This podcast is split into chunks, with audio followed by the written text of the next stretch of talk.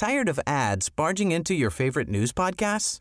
Good news. Ad-free listening is available on Amazon Music for all the music plus top podcasts included with your Prime membership. Stay up to date on everything newsworthy by downloading the Amazon Music app for free or go to amazon.com slash news ad free. That's amazon.com slash news ad free to catch up on the latest episodes without the ads.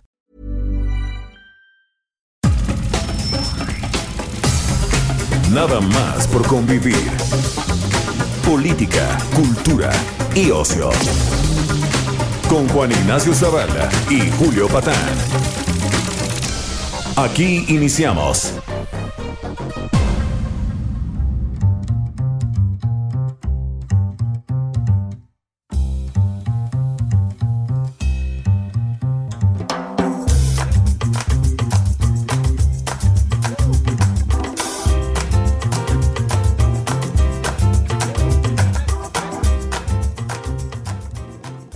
Hola niñas y niños, ¿cómo les va este domingo de pandemia? Esto es nada más por convivir. Los saludan los tíos Juan Ignacio Zavala y Julio Patán. Juan, ¿cómo estás?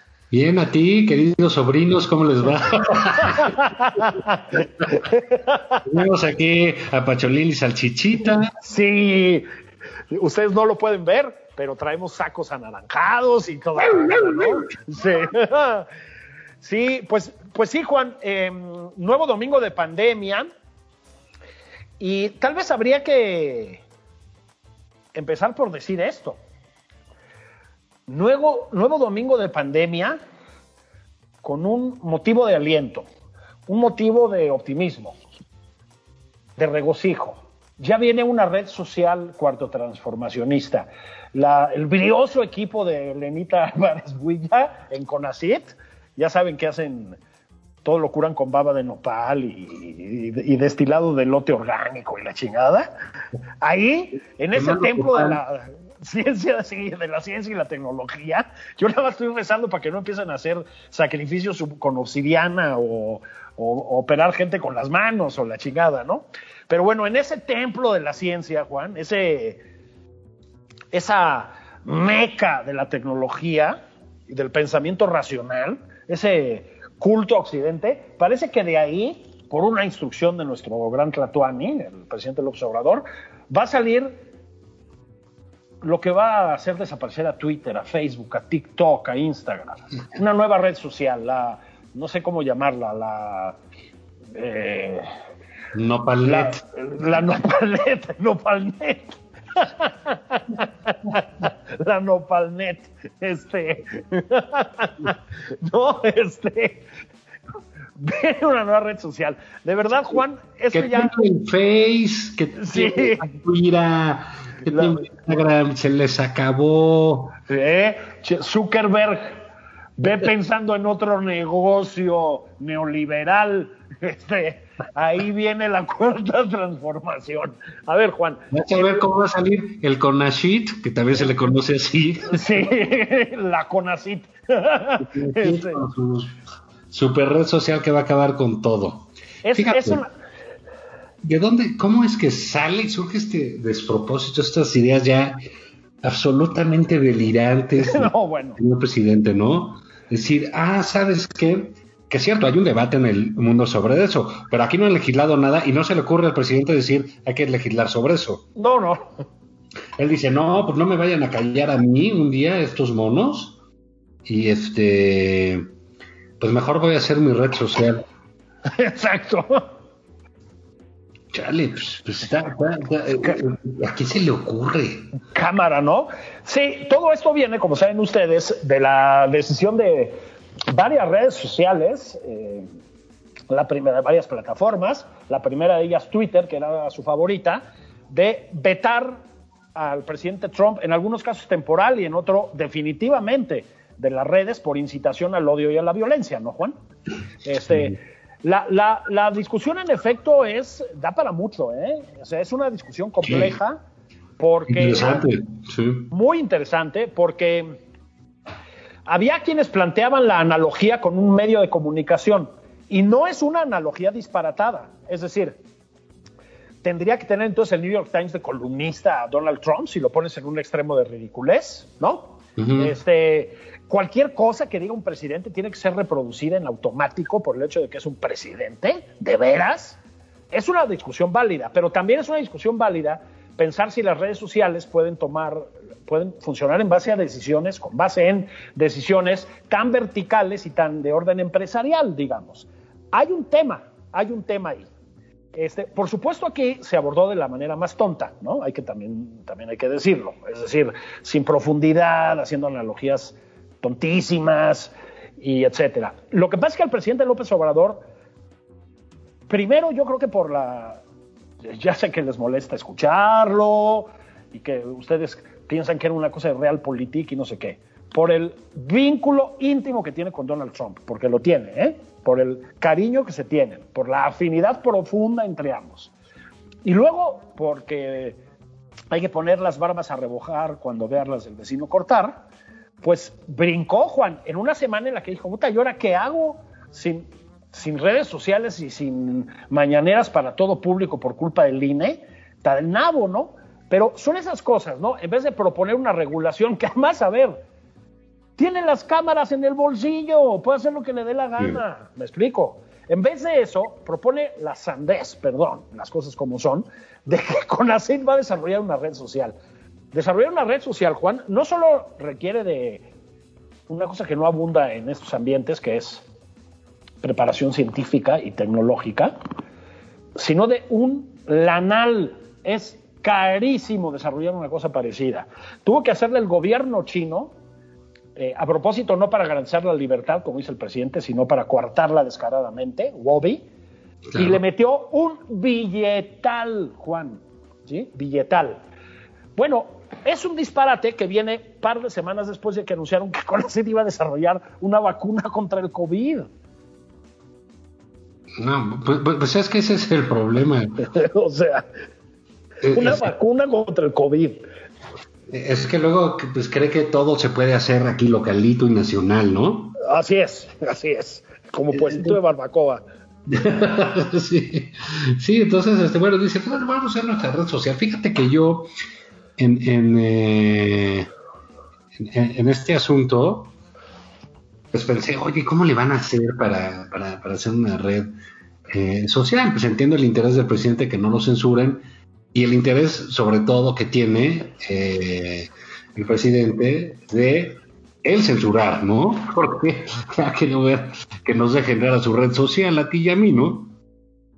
Absolutamente, imagínate, ¿no? sí, claro, la van a usar gratuitamente Juan Ignacio Zavala y Julio Patán para criticar de manera mesurada como acostumbran a esta administración. Es imposible, porque además, Juan, este, por mucho que el chairismo ilustrado trate de apelar a la censura real que es la de las empresas y la China, los ejercicios de censura más grotescos de la historia de la humanidad, más brutales, más implacables y menos contestados vienen siempre del Estado. Aquí sí habla el liberal que soy. No digan payasadas. Eso no se sostiene. El Estado no es garante de las libertades cuando no tiene contrapesos. Y aquí, pues cada vez hay menos contrapesos. Entonces, que nos quieran hacer creer que eso va a garantizar nuestras libertades, digo, tú pondrías tus datos en manos de Conacit y digamos Irma Heréndira Sandoval, ¿no? Este, a, lo mejor sí, porque no van a saber tomarlos, se van a equivocar, los, van a borrar. Eso sí, eso sí, sí, se la acaban aplicando a tu hermana, ¿no? se les cruzan los, los circuitos, ¿no? Este, sí, sí, sí. Se va a caer a cada rato esa cosa, este, no va a tener este. Eh, pues digo, no va a tener nada. Yo decía en un texto ahí del viernes, ¿no? Que que iba a tener este, iba a haber sus peje likes. Sí, los peje likes, lagartitos, pueden ser peje lagartitos, sí. Y para, y para denunciar algo, pues va a ser un detente. Un detente. Detentes, que iban a tener una sección de ciencia con Pati Navidad, ¿no? E, e, este, donde tú te ibas a enterar decir de qué, qué opina la chamanería del COVID y cosas así, que iba a haber una sección de sexo a, a cargo de ni más ni menos del infatigable López Gatel, que te va a decir cómo fajar en la condesa sin, sin tapabocas, cómo Sí. vestir en una playa nudista. En fin, puede ser una red bastante divertida. Hicimos, hice una cosa ahí a la manera de nuestras preguntas, de nada más por convivir hace unos días, Julio, sobre cómo se debería llamar esa nueva red social. Sí, yo quiero aquí hacer una, un apunte, además, porque hay que darle eh, reconocimiento a quien lo merece. Eh, Juan Ignacio Zavala imp- implementó, voy a usar ese término que ahora estaba muy usado, una innovación metodológica. Es una encuesta también, Juan. De un rigor absoluto, además, ¿no? Sí. rigor metodológico a toda prueba, ¿no? Sí, pues es que ese, ese digo, es lo que manda este gobierno, ¿no? El rigor científico ante todo. Ante todo. Entonces, una encuesta les aviso que los encuestadores, les aviso que los encuestadores de México, Roy Campos, nuestro amigo Roy Campos y tal, están temblando por esta nueva competencia que sale aquí. Les aviso. Sí. Les voy a decir, les voy a decir cuál es la pregunta, que tiene dos posibilidades. O sea, es, una es eso, ¿no? Eh, contestar por la vía de la encuesta. Y la otra es escuchar sus eh, siempre apreciables sugerencias. La pregunta, si me permites, Juan, es ¿cómo se debe llamar la nueva red social nacional que quiere el presidente? Son tres posibilidades, Chairobook, PGTweet o sdk.com. Este, para mi sorpresa, si puedo adelantar los resultados, Juan. Sí, Para mi sorpresa, porque yo hubiera apostado a priori por PGTweet, ganó sdk.com. Sdk.com. qué raro, ¿no? Sí, qué raro, ¿verdad? Este, este, y hay muchas respuestas, fíjate, hay muchas respuestas. Este, Viviana Hinojosa, nuestra amiga Viviana Hinojosa, que como saben también quiere muchísimo la cuarta transformación. Que Dice- muy objetiva también como nosotros. Sí, dice, es de qué.com, por favor, dice de manera muy enfática, ¿no? Este, también Bere Aguilar, que es una asidua, y le mandamos un abrazo, dice, las tres propuestas son geniales, pero ubico perfecto AMLO con es de qué.com, lo representa. Sí, eh, eh, Paladín Félix dice que red de cuatreros. El Este- propone que se llame Fast Trash. Fastras, por ejemplo, Moreno Pitecos Room, dice Vagar aquí. César González dice, ¿on tabas cuándo? Sí, Sí, el, el otros datos dice Gonzalo. Eh, con buenas razones, porque tiene resonancias a Twitter, ¿eh? Dice Carlos Niño, pío. Bueno, hay, hay bastantes este, asuntos, pero sí me llamó la atención que es de que, porque pues también es una frase muy posicionada en, en redes, ¿no? Porque es la explicación con la que comienzan las maromas morenescas, ¿no? Absolutamente. Este, lo que pasa, Juan, es que mm, hace unos días este, me referí en Twitter a mm, otra de las ocurrencias de la semana, que fue lo de poner a Benito Bodoque en, en- en la mañanera, ¿no? Benito Bodoque, por si alguien no es población de riesgo, que Juan y yo sí lo somos, Benito Bodoque es uno de los muchos personajes de una gran caricatura eh, que fue Don Gato, es Don Gato y su pandilla. Cuando la televisión en México tenía cuatro o cinco canales como posibilidad y, etcétera, este, los adultos mayores, como Juan Ignacio Zavala y yo, que entonces éramos niños, veíamos Don Gato. Don Gato, que era una genialidad de caricatura, es una caricatura gringa, Juan, pero que en Estados Unidos no- simplemente no conoce nadie. Este, aterrizó a México por razones desconocidas y se quedó para siempre. Y las voces las hacía el famoso Tata, Jorge Arbizu, bueno, varias de las voces, que luego fue un convencido obradorista. Obviamente el presidente no, no hizo que se reprodujera ese fragmento de Don Gato, muy simpático por otro lado, por su eh, conexión con las culturas populares, ¿no? con la cultura de masas, sino para hablar de cómo es adorado por todos los sectores de la población, incluidos los artistas, ¿no? Los, los artistas del doblaje. Sí, o sea, Pero- no, puede, no, no puede dejar de ideologizar en una pinche caricatura. No, o sea, por eso, entonces yo tuiteé, con el sentido del humor eh, tonto que me distingue, un hashtag Pero muy era... Tonto, pero muy, fino. muy, muy fino, ¿no? Un hashtag que era con Benito Bodoque no.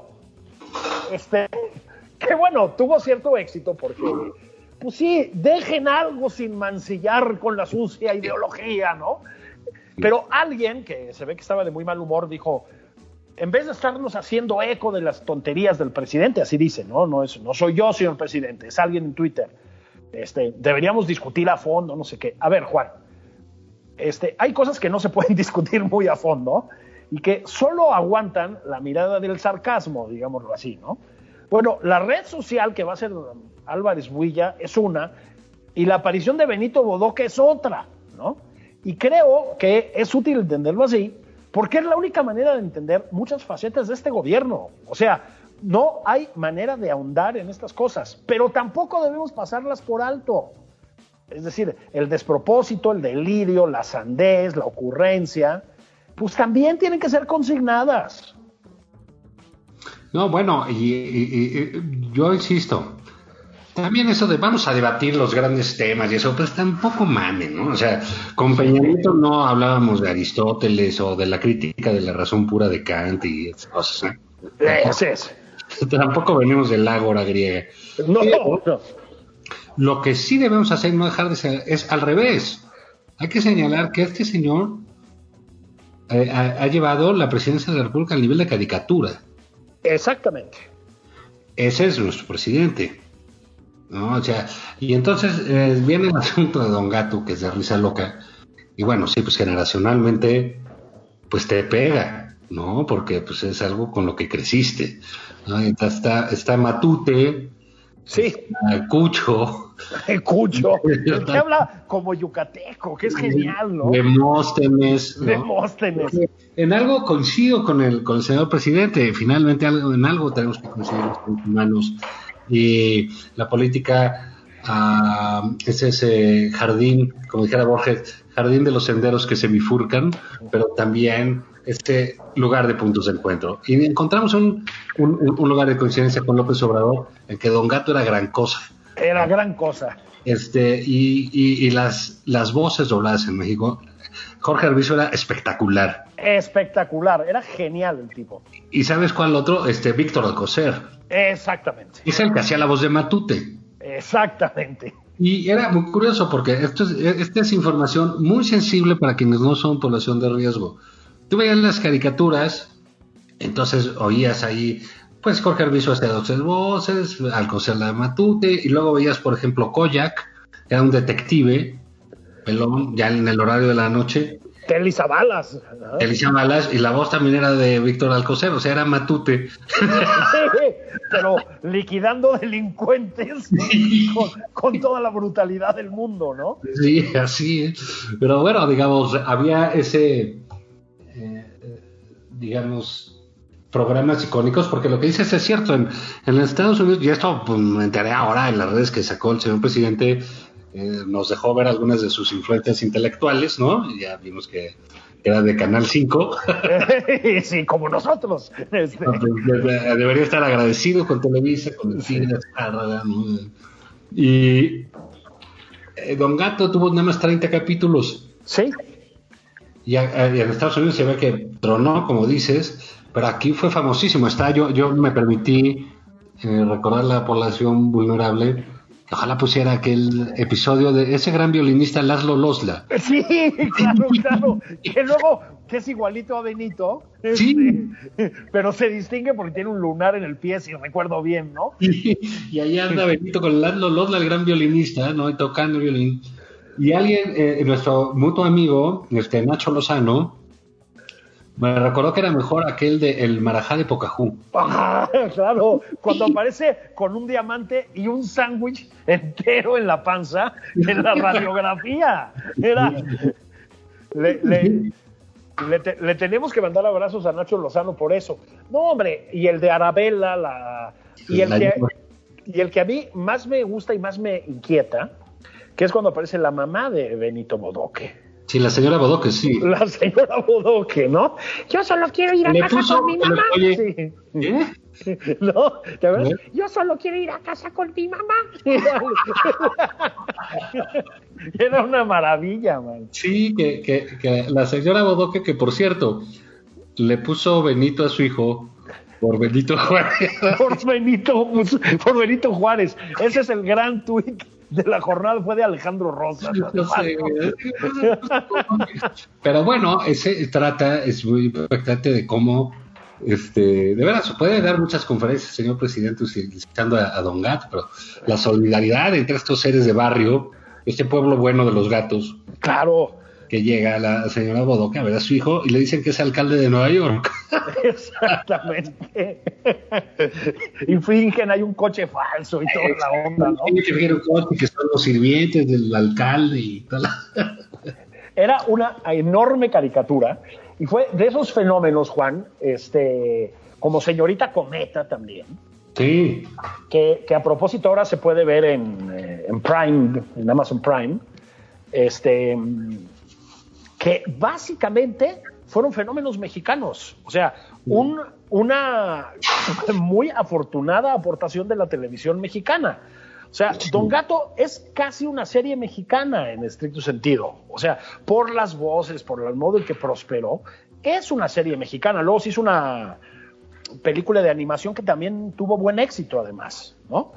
Entonces, ¿por qué ideologizar a Benito Bodoque? ¿Por qué? Señor presidente, deje algo intocado, por favor, ¿no? sí, pero bueno, eh, sí, este de, de, de Cometa, ahora que lo dices, eh, es, fue, fue, fue nuestra manera de acercarnos a Japón de chiquitos, ¿no?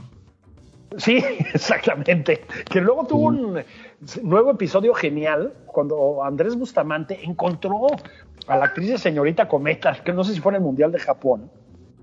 Este le preguntó por la serie y ella ni siquiera se acordaba. Es una mujer que se dedica además a la música y tal, se dedicaba, ni siquiera se acordaba de haberla hecho. Pero en, en efecto, fue nuestro roce con la cultura japonesa. Sí, aquí cualquier niño japonés le decíamos Takechi o Koji, ¿no? O Koji, exactamente, sí, no, sí, no sí, tenían sí, sí, nombres, sí. ¿no? Y ya, ya, ya, este, pinche Takechi y quién sabe qué, y de, de- de aquí para allá, pero fueron, sí, programas que yo no sabía que habían marcado el señor presidente. Ahora entiendo algunas cosas. Sí, A ver qué más veía. Igual veía los- la carrera de locos con los hermanos Macana. De- de- definitivamente los polivoces. Este, Ah, bueno, nada, sí, más, eh. nada más que, nada más que como si fuera un documental. Sí, sí, como si fuera casos de la vida real. Casos de la vida real, ¿no? Sí. este, Seguramente gozaba con las aventuras de Capulina, ¿no? híjole. Don Gaspar Enaine, mano. El rey del humorismo blanco. El rey del humorismo blanco. Ahora destronado en las mañaneras. Pues yo digo que hacemos una pausa, Juan, y venimos a hablar de nuestra Ciudad de México. Sí, sí, poco. nuestra, nuestra Ciudad de México tan, tan vapuleada, caray. Esto es nada más por convivir. Eh, dicen que enero tehuacanero, decía Juan ayer.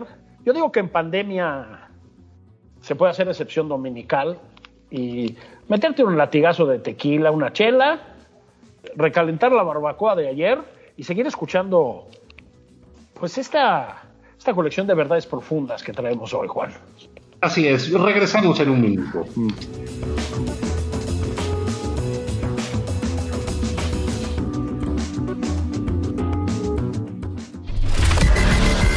Sigue a Juan Ignacio Zavala en Twitter. Arroba Juan y Zavala.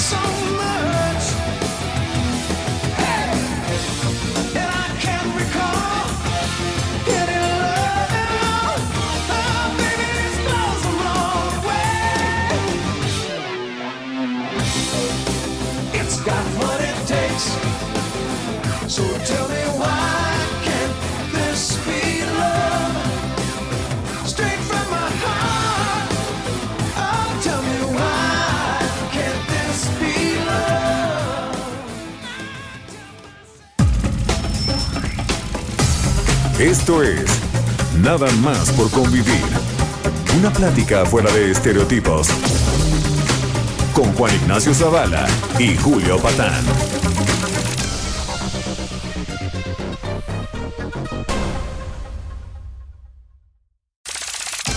Estamos de regreso en Nada más por convivir. Aquí Juan Ignacio Zavala y Julio Patán. Sigue a Julio Patán en Twitter. Arroba Julio Patán 09.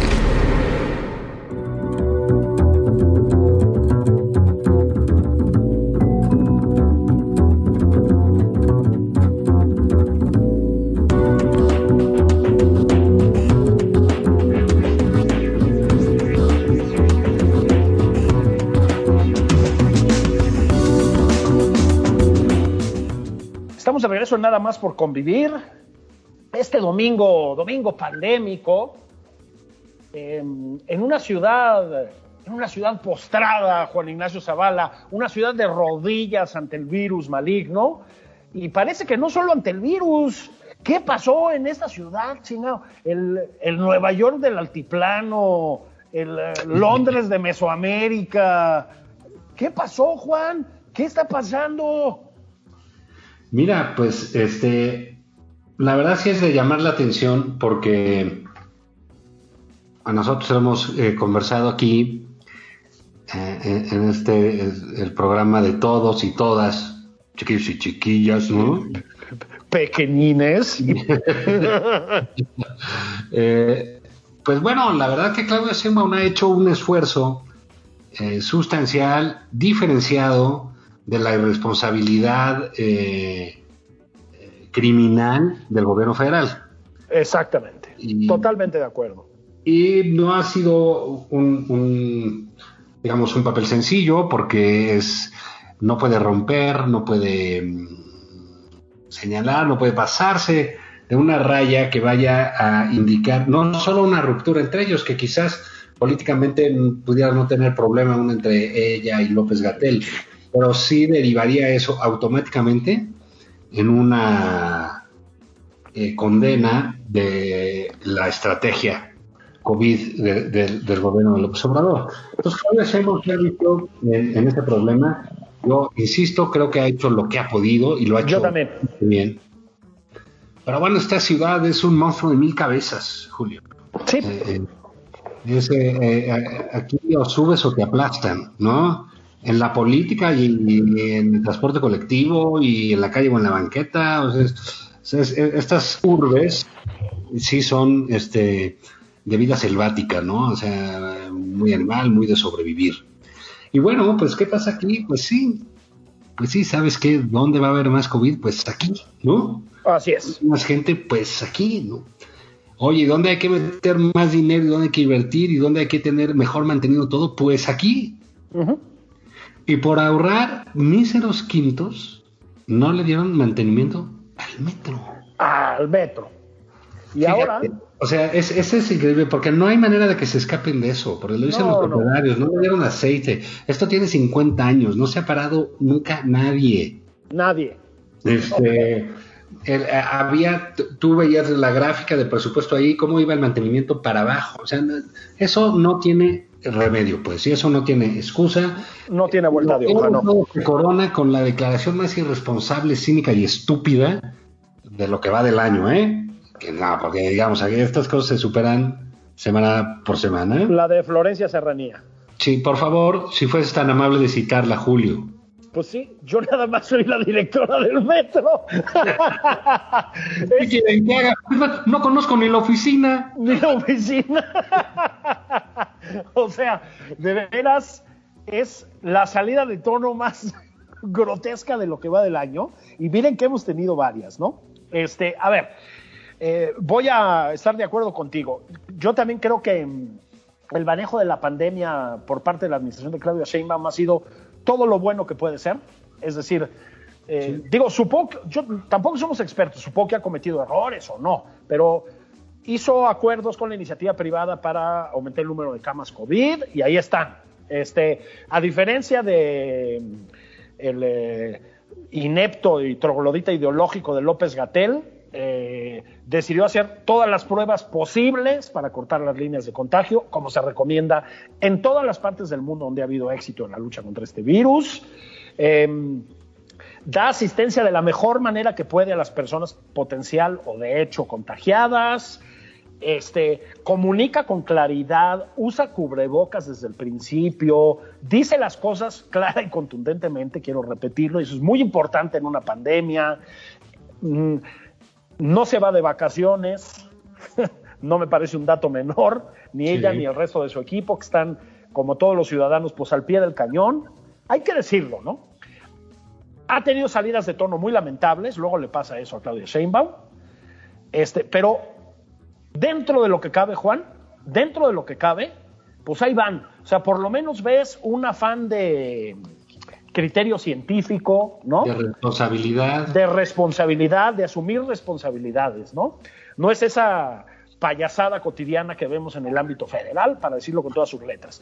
Creo, como ya dijiste, pero hay que remacharlo, que mm, tiene la muy difícil chamba de hacer eso sin entrar en confrontación con el presidente, porque todos sabemos que la estrategia federal está palomeada y aplaudida por el presidente de la República al hablar de la pandemia, no nos hagamos tontos. Este, Sí, sí. E incluso en el apartado económico, Juan, creo que ha hecho esfuerzos. Está el tema de los restauranteros, Juan. Em, Sí. Mira, efectivamente la industria restaurantera de la Ciudad de México es importantísima.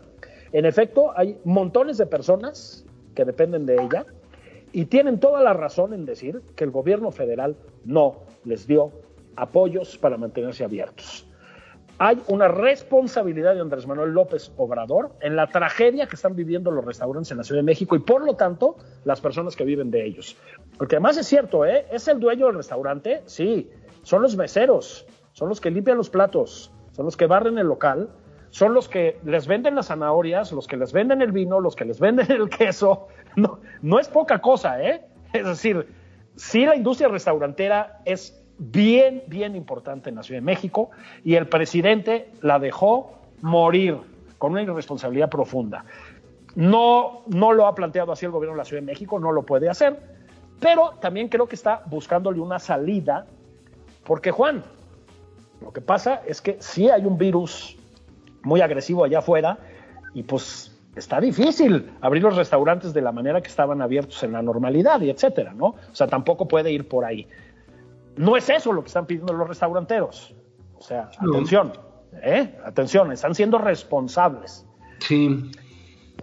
Pero Es- digamos, este- es que es, es- es un problema muy eh, realmente difícil el que enfrenta la, la, la jefa de gobierno, ¿no? Sheinbaum, porque por un lado es el peor momento el peor.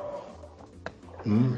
Eh, eh, eh, por, por, por cómo están las cosas. Pero segundo, pues ya los restauranteros también están en el peor momento. Así es. Entonces van a tener que buscar una zona. Y después de que se arregle con los restauranteros, pues van a venir los cines, los clubs, etc. Ya todo el mundo va a querer abrir y esto se va a salir de control y ella pues va a perder ese control que quería tener.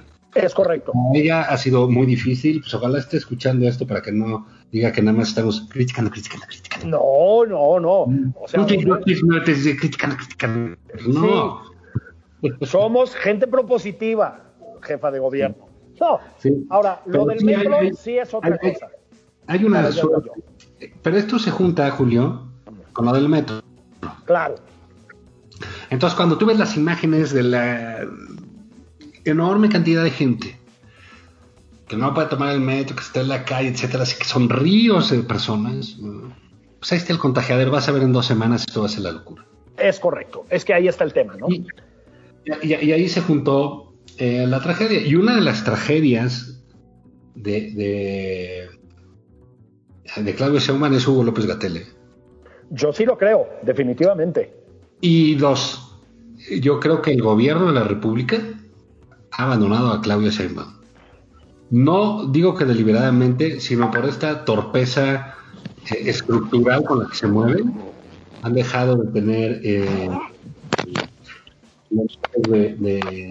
de, juicio, de apoyo, de financiamiento para, para la ciudad. Y eso, pues eso lo está pagando Claudio Sheinbaum.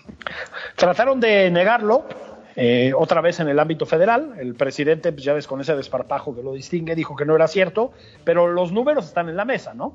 Y al sistema de transporte colectivo metro, o sea, al metro, este, lo dejaron sin lana, Juan. Eh, otra vez, el, a ver, yo, eh, antes de que se nos viniera encima la pandemia y demás, de veras, ¿eh?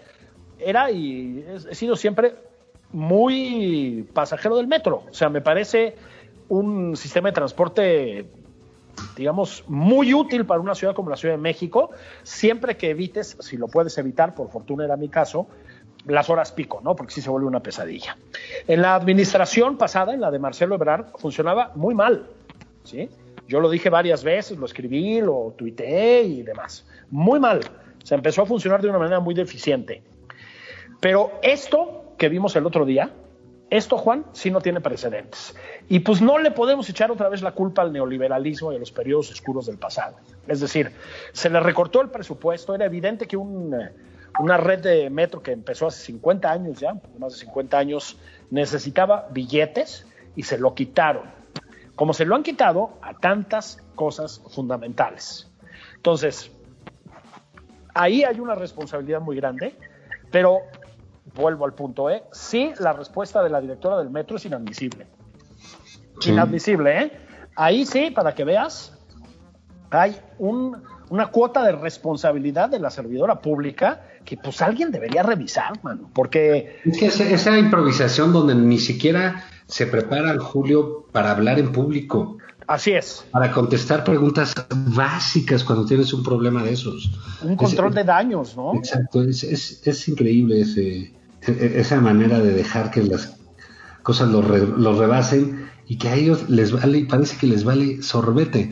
Y es un caso un poco, ah, te digo, penoso. Yo sentía que Claudio Sheinbaum iba bien, iba a tomar decisiones difíciles, duras, pero finalmente, eh, pues la- a las que estaba obligada a tomar y lo hacía con toda eh, seriedad y formalidad. Y ahorita pues digamos la ciudad se le está escurriendo.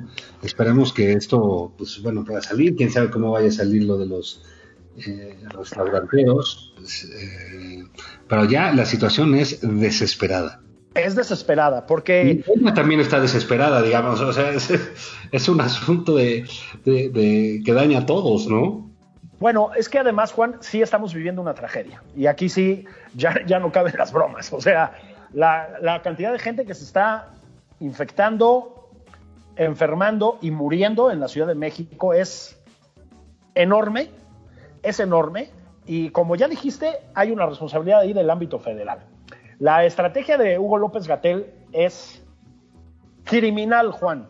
Criminal por negligencia o por lo que sea, ¿eh? pero es criminal. O sea, la cantidad de muertos que tenemos, la manera en que ha respondido a eso, etcétera, es inadmisible. O sea, no hay manera de justificarlo. El último argumento que esgrimieron es que su estrategia, que insisto, a ver si nos lo explican, es que hubiera camas de hospital vacías, ¿no? Este, ahora sabemos que la gente se estuvo muriendo en sus casas, ¿no? Porque no entraba a los hospitales a tiempo, pero es que ya tampoco hay camas de hospital vacías, Juan. Es decir, fracasó dos veces. Fracasó en sus planteamientos y fracasó en sus resultados, por decirlo así. Y obviamente, como ya dijiste tú, pues eso lo paga la Ciudad de México. ¿eh?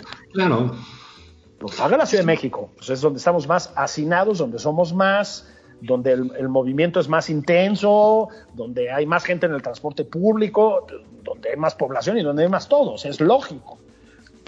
Este, es muy difícil, Juan, eh, lidiar con una cosa así cuando te abandonan desde allá arriba, ¿no? Sí, claro, sí, sí, es, es, es, es, es un drama. Y luego, pues todos estos problemas de movilidad, de poner camionetas, etcétera, pues sí nos hablan de momentos eh, trágicos en la Ciudad de México, ¿eh? Sí, absolutamente. Estamos viviendo una pesadilla. Digo, yo creo que esto lo están experimentando todas las personas que nos escuchan. eh, todos los chilangos que nos escuchan. Este, Juan, cosa que no pasaba eh, hace nueve meses. A ver, todos conocemos un montón de gente alrededor, ¿sí? Que está contagiada, enferma y en algunos casos que ha muerto. Todos, ¿eh? O sea, Mira, ahí te van unos resultados del López Obradorismo en el gobierno. Claudia Sheinbaum lo es, ¿no? Insisto, lo decía ayer, va de nuez. Ya nos quedamos sin gasolina, ya nos quedamos sin luz, Sí, señor. ya nos quedamos sin medicinas, ya nos quedamos sin metro, ya no hay camas de hospitales, ya hay problemas en las funerarias, no va a haber hoyos en los panteones. Para allá vamos. para allá vamos. El gobierno no ha decidido tomar la, no ha decidido tomar la, relevancia, darle la relevancia que tiene esto en la vida cotidiana de las personas y asumirse con pedagogía, enseñar, de quedarse en su casa. ¿Cómo pueden pedirle a la gente que se quede en su casa, a los restauranteros que hagan un esfuerzo cuando López Gatel está en una playa nudista pasando el fin de año? Es, es exactamente, con la, con la novia, ¿no? No, O sea, bueno, y eso es lo de ¿no? menos, pues podría haber ido con Sí, un sí. ¿no? Sí, No, pero lo que quiero decir es que en términos de imagen pública, ¿no? Sí. Estar sentado con la novia en una mesa cuando estás llamando a los demás es porque a lo mejor estaba, como decíamos la semana pasada de broma, haciendo chamba, ¿no? Quédense en sus cosas, ¿no? Con un altavoz ahí en la playa. No, estaba con su novia en la playa, Juan. O sea, descaradamente, ¿no? Este, sí, podría haber estado con los compas jugando póker, o sea, es- no importa, ¿no? Lo que quiero decir es, no se hacen esas cosas, señor subsecretario, no se hacen esas cosas. O sea, es una vergüenza, ¿no? Entonces, estamos viendo una ciudad, eh, a ver, lo- los ciudadanos como mejor pueden y la gente que la gobierna creo que también como mejor puede, tratando de salvarse a sí misma. Pues Sí. pues sí hay que recordarlo, ¿eh? Sí. Pues antes de, antes de irnos, Julio, este, y para dejar un mensaje de, De aliento. de aliento, hacer un lado la zozobra, este, ¿qué onda? Recomiéndales una serie, un libro, ¿en qué andas? Yo vi una, déjate te digo, por cierto, porque la vi en estas eh, madrugadas de insomnio pandémico, que ya estoy hasta la madre de eso, ¿no? Sí, yo también, yo también. Y, este, pero hay una este, que se llama eh, Death 2020, Muerte al 2020, al 2020, Ajá. que es una, es una cosa buenísima, buenísima, de- con un gran sentido del humor, muy inglesa. Está hecho por, por los de Black Mirror, por los que hicieron Black Ah, sí, sí, sí, sí. Ah, sale eh, Samuel Jackson, ¿no? Sí, sí, sí. Ajá. Este, este actor negro buenísimo, ¿no? Extraordinario, sí, el de Tarantino, pues, el de tantas películas, sí. de Hugh Grant, de, de- de historiador inglés, ¿no? Este, Samuel Jackson de periodista, y, y así tiene varias cosas. Y hacen una narración de 2020 y todo lo que salió, con un sentido del humor, ¿no? Bueno, hay momentos que te carcajeas, ¿no? ah, Porque- la voy a ver. Sí, entonces tienen a- en Estados Unidos a la soccer mom, ¿no? Ya es una idiota trompiana, ¿no? A la a una supuesta vocera de la Casa Blanca que. Sale Tom, sale Joe Biden que dicen que es el fantasma amigable. este eh, sale una eh, una solitaria mujer inglesa, ¿no? Este, que se divierte viendo lo que pasa en Estados Unidos, que cree que es una serie. No, es, eh, dura una hora y cacho, pero realmente para unas tomas, unas imágenes, todo es buenísimo, el guion es fantástico. Eh, la verdad, véanla, la, la- la van a pasar bien. No sale México por si se apuran ahí en las de los ojos internacionales, pues no. Pero está de veras buena. Yo, fíjate que me puse a ver, eh, sí, lo del insomnio de madrugada está del nabo, mano. A mí lo que me pasa, me duermo bastante rápido, pero me entro a las 4 de la mañana, luego ya no me puedo dormir, caray. Eh, y- Por un Gatorade. Sí, y luego, ¿sabes qué?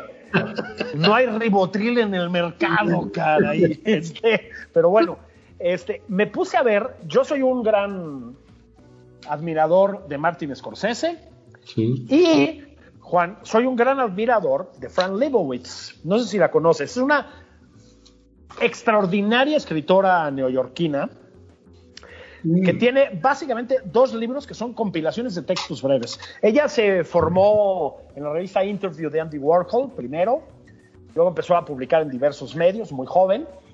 Tiene un sentido del humor hiper mordaz, un sentido del humor muy de la tradición judía, o sea, muy Woody Allen, muy Seinfeld, muy Larry David, muy hermanos Marx incluso, este, pero terriblemente cáustica.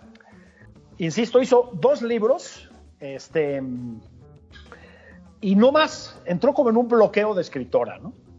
Pero es un gran personaje de la vida neoyorquina. Entonces, Scorsese, que es un, a ver, aparte de ser un gran creador, un gran director, sí, sí, es un gran eh, admirador del talento ajeno. Yo creo que eso es una de las cosas bonitas de, de Scorsese.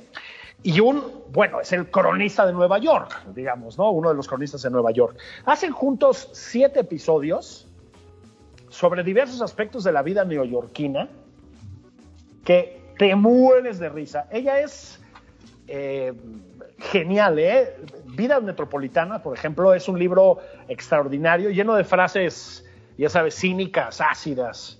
Dice, tiene frases de este tipo, ¿no? Nunca le encargues a los niños pequeños que preparen las bebidas alcohólicas. Es indecoroso y echan demasiado vermut, dice, ¿no? Ese es el, ese es el tipo de sentido del humor de, de, de Fran Lebowitz, ¿no? Este, es una gran miniserie, gran miniserie del maestro Scorsese. que Ahí es nueva, ¿no? Es, es- es- es- está Nuevecita. ahí en Netflix, ¿no? Sí, acaba de salir en Netflix. Esta No, de 2020 también es de Netflix, ¿eh? Para que no... Sí, bueno, no piensen que estamos patrocinados por Netflix, aunque no estamos cerrados a nada. No, Este, podemos hablar, podemos hablar. Sí, sí, sí, sí, hay acuerdos que se pueden hacer. Ah, ya hablamos con Lorenzo Córdoba y sí nos da chance de decir lo que querramos. Sí, sí, aquí no hay problema, ¿eh? Aquí sí no hay problema. Y además sale íntegra nuestra, nuestra mañanera. No, este, eh, hemos hablado de muchas series, de muchas otras plataformas, pero sí, en este caso entraron muy bien al año. A ver si la semana que viene me acuerdo de hablarles, porque lo he estado leyendo, es un librazo, Juan, de Las Rutas de la Seda. Es un libro de un historiador británico extraordinario, pero creo, creo que no nos da tiempo para seguir compartiendo sabiduría y cultura. No, yo creo que también hay que bajarle, ¿no? O sea, no, no podemos andar ahí de, de- de- de neoliberales presumiendo que es que leyendo, leyendo, leyendo, leyendo. No. No, no, no, no. Nosotros también eh, hacemos trabajo manual, como nos enseñan aquí en el gobierno de la Ciudad de México. Limpiamos la casa. Así es, lavamos la losa, Lavamos el candil. Sí, sí, sí. No todo es la, las más excelsas elevaciones del espíritu, no. Así es, y bueno, pónganse al rato, por si les gusta, pues no olviden que juegan los Browns, los cafés de Cleveland que le dieron la madre a Pittsburgh la semana pasada, de una manera formidable y satisfactoria y muy grata para mí. Eh, pero la tienen difícil con Kansas, que es un equipazo con un coreback fuera de serie como Mahomes. Y luego viene eh, Tampa Bay a las 7, Tampa Bay contra Nueva Orleans, eh, que es Drew Brees contra Tom Brady, dos de los mejores corebacks que ha habido en la historia, y que dicen que es un duelo de viejitos porque uno tiene 43 y otro 42, ¿cómo ves? Pues, pues me parece una ofensa absoluta, ¿no? Este, yo a mis 44 me siento en plenitud de forma, Juan. Así es, yo también soy un joven encerrado en el cuerpo de un viejo. Si vas a regresar al americano, Juan, tú que jugaste. al, al bar americano, sí. Sí. Pues- Pues échense una cervecita, saquen, saquen los totopos de, de la alacena, los que tienen ahí desde 1989, ¿no? Porque quién come totopos. Este, y pongan- y no pónganse a ver Don Gato. o pónganse a ver Don Gato. Oye, ¿dónde está? Ya preguntas en, en serio, ¿dónde está, eh?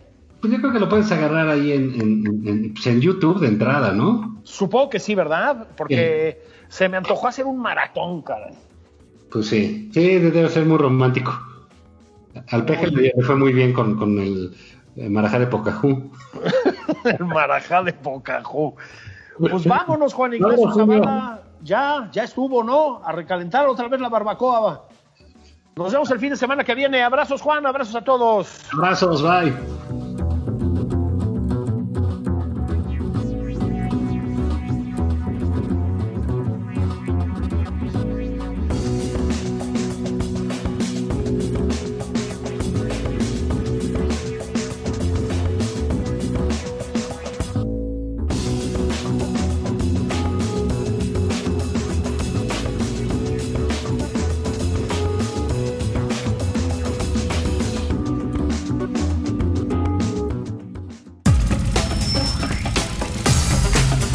Esto fue Nada más por convivir. El espacio con política, cultura y ocio con Juan Ignacio Zavala y Julio Patán.